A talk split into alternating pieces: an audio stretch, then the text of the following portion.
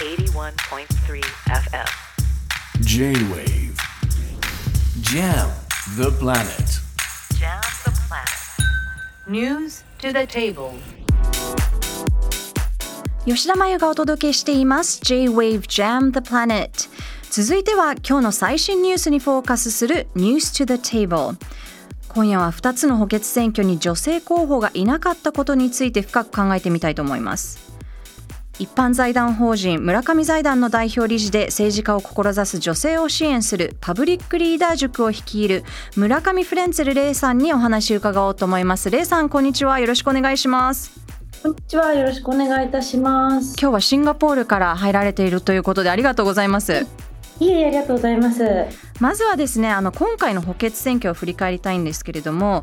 い。あの女性の候補一人もいなくて、いずれも男性二人の対決だったと、まあわずか二つの選挙区とはいえ、この状況、レイさんどういうふうに見ていますか？そうですね。あの補欠選挙って割とそのまあ他の選挙がなくてそこの選挙だけやってるので、政党としても余裕がある分すごくこう政党を挙げて行う選挙なのかなというふうに思ってるんですけども、はいあのまあ特にまたこれから衆議院選挙を控えてるということで非常にあの重要な選挙だったと思うんです。うんでそんな中で、まあ、あのどこの党も女性の候補者を立てなかったっていうのはあの、まあ、どうしても女性の候補者が見つからなかったのかなとはちょっと思いますね。これはあの、うんまあ、これだけ女性の政治家が少ないと言われててでまたあの、まあ、女性はデータ見ると男性に比べて圧倒的に選挙が実は強いんですね。うん、その中でまあ地元において勝てそうな女性候補者が見つからなかったのは、まあ、政党があの見つけられなかったということがあると思うんですが、まあ、一方で私としてはやっぱりそれは党の政党の努力不足もあると思ってます。あのまあ、2018年に候補者男女均等法というものをはい施行したにもかかわらず、それから5年ぐらい経ってやっぱり徐々に徐々にこう候補者となるような女性の発掘と育成っていうのをしっかりこう長期的にやっていかなきゃいけなかったものを、うん。あのまあ、なかなかできてこなかったこの努力不足による結果なのかなというふうにあの見ています。なるほど。党のぼ努力不足だと。で時代を遡ってみるとですね日本で女性が初めて選挙に参加した1946年の衆議院選挙では39人の女性議員が誕生して2021年は45人が女性議員だったと。もう80年近く経ってるのに女性の議員ほとんど増えてないじゃないかこの現状どういうふうに見ていますか？うん、そうですね。これ、あのー初めてこう女性議員が生まれた時、実は日本は先進国の中でも一番女性議員が多いような状態だったんですが、今じゃ先進国の中でも一番あの下になってしまっていて、うんまあこの長年の間で他の国はやっぱりあのまあ女性でも男性でもこう性別役割分業みたいなものを、あのーどんどん解消していったと思うんですね。でもやっぱり日本社会はあの政治に関わらず経済においてもですがやっぱり女性はまだかじゃ女性が家事をやるという、まあ、ベースの考え方が割と価値観価値観として根付いてしまっているのでやっぱり特に政治家の仕事っていうのは非常にまあもう24時間働いているような仕事なのでなかなか家庭生活を女性が続けながら政治家にはなれないっていう現状がやっぱりあの一番の原因としてあるのかなというふうには思っています。なのでまあ日本社会全体としてこのあの家事は女性がやるものという価値観をあのまあなくしていかないとなかなか進まないのかなというふうに思っています。そうですよね。あのパブリックリーダー塾について伺いたいんですけれども先ほどレイさんがおっしゃってた、もうそもそも女性の候補者が少ないのではないかというあの現状があるということで、まあ、それを打破するためにパブリックリーダー塾をあのスタートしたと思うんですけれどもあのなぜレイさんが始めたのか教えてください。うんうん。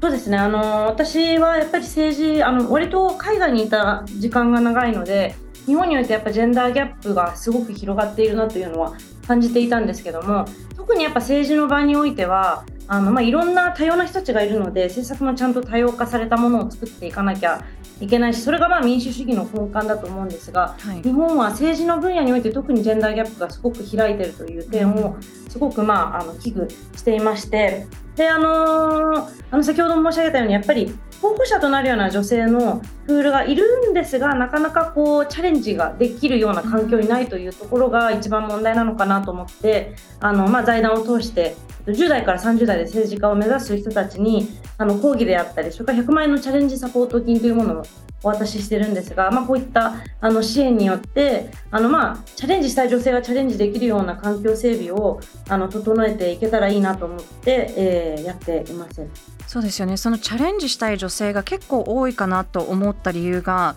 あの、パブリックリーダー塾の最初のあの募集が20人だったところに200人の応募が来たと。応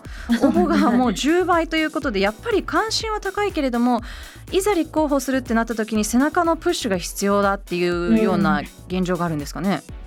そうですね。あの実際こう興味がある方特に、まあ、あのうちのこの塾に来てくださってる方々も結構あの子育てだったり、うん、あのまあ、出産育児を通してやっぱり社会とのつながりが増えてやっぱこの社会にはいっぱい課題があるなというのを感じて政治家を目指される方が多いんですがやっぱりすごくあの自分が何かしなきゃと思われるような女性の方は多い一方でなかなかいざチャレンジしようと思うとあの、まあ、そこまで自信がなかったりだとか家事をこうあの継続しながら本当に立候補なんてできるんだろうかみたいなそういった部分がまだまだわからない方が多いのでそういう意味でそういう情報共有ができるような、まあ、コミュニティとしての価値をこう高めていこうとはあの思ってやっています。なるほど実際そのいざ出馬するっていうふうになった時にやっぱり必要なのはネットワークなのか、はい、それとも金銭的なサポートなのか、はい、それとも全てなのかそれを、はどういうふうに思います？そうですねそれは本当に全てかなというふうには 思います。ですよね。あのまあ 金銭部分で言うとやっぱり女性がすごく難しいのはなかなか男性よりもあの、まあ、あの賃金がなかなか男性よりも少ないというのが全体としてあると思います。あとネットワークこれは男女ともにそうだと思うんですが、はい、あの実際立候補しようと思った時に政党とのつながりがなかったりとかあとまあ選挙にどういうあの、まあ、サポサあの準備が必要なのかというベースの知識がなかったりとか、うん、そしてやっぱりいろんな方々とのあの、まあ、ネットワークの中で実際にこう選挙に出るということが現実的になっていくと思うのでやっぱりそこは両方とも必要なのかなというふうに思います。なるほど。実際そのパブリックリーダー塾で具体的にどういったあのサポートをしているのかもう一回教えていただきたいのとあと実際そのパブリックリーダー塾に入っている方があの感じているそのこうジレンマとかもし届いている声があったら教えてください。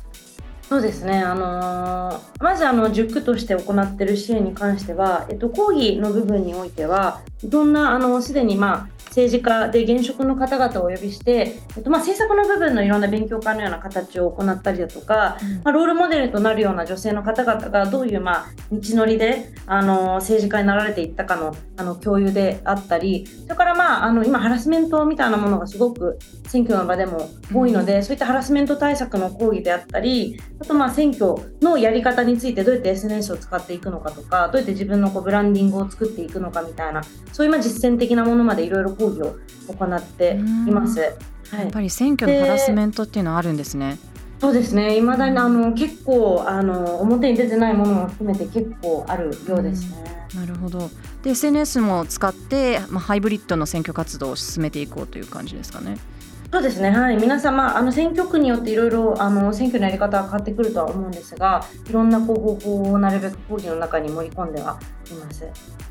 なるほど。あの、まあ、実際まだ数は少ないけれども、はい。まあ、少しずつその、まあ、パブリックリーダー塾の応募者数を見ても10倍だったりとかあの、はい、着実に政治を目指す女性は増えてきてはいると思うんですね。はい、なんかそのトレンドを止めないためにはどうすればいいですか？うんそうですねすごい確かにそうですね。私が主にあの、まあ、私もこの活動を始めたのが2021年頃になるんですけどもやっぱりいろんなあの私だけじゃなくいろんな法律ができていったりだとか他の団体さんがこういろんなところで活動をどんどんどんどんこう盛り上げていくことであのどっかのタイミングで大きなこうターニングポイントができるのかなと思っていてやっぱりあの私だけの力じゃなくていろんな方々がどんどん 活動を始めていただけたら多分これがどんどん加速していくんじゃないかなとは思います。なるほど。じゃあパブリックリーダー塾もまあ第3期第4期あるかもしれないということですよね。そうですね。継続していくつもりであの今準備を始めてます。ちょっと今第2期がちょうど始まったタイミングなので、うんうん。応募はまだ先になると思うんですよ。もしあの あの聞かれている方でご興味があればぜひぜひウェブサイトにも行っていただければと思います。応募の年齢制限とかってあるんですか？あそうなんです。応募はですね10代から30代という形であの、まあ、私個人的にそのジェンダーだけでなくやっぱり若い人が政治にいないということも少し問題に思っているので、そういう意味であの若い女性の方々を応援したいなと思って年齢もちょっとあの制限をちょっとつけているんです。はいなるほどレイさんは出馬しないんですか？あ私はもう全然出るつもりがないです。今日もシンガポールからあの海外から偉そうに物を言ってと怒られてしまうんですがことな私はもう本当にあのサポート側で生きていくのが あの自分にとって一番できることかなと思うので全く出るつもりはないです。なるほど最後にあのこの活動をしていて、こうレイさんが日々いろんな政治家もしくは政治家の卵とお会いする中でこう描く理想的な未来像っていうのは何なのか教えてください。そうですねあの、まあ、日本はやっぱりジェンダーギャップがこう海外と比べても非常にまあ低いのが目立つと思うんですが、まあ、ジェンダーだけにかかわらずあとまあジェンダーもバイナリーなあの考え方にかかわらずあの LGBTQ の方だったりとかいろんなまあいろんな考えをお持ちの多様な方々が活躍できる環境を整えると、まあ、結果としてあの社会がこうクリこうクリエイティブで良いあのビジネスアイデアだったり政策だったりっていうのが出てくるので、はい社会としてこう成長全体的に成長していけるので、まあ、その女性だけでなく皆さんがすごく、まああのー恩恵を、あのーもらえるようなことなんではないかと思ってますなので本当にあのジェンダーだけにかかわらず多様な人材が活躍できるようなうん社会環境を、あのー一緒に作っていけたらなとは思っています。本当そうですね。期待してます。今日はお忙しい中あのシンガポールからありがとうございました。ありがとうございました。以上一般財団法人村上財団の代表理事で政治家を志す女性を支援するパブリックリーダー塾を率いる村上フレンツェルレイさんにお聞きしました。J-Wave Jam the Planet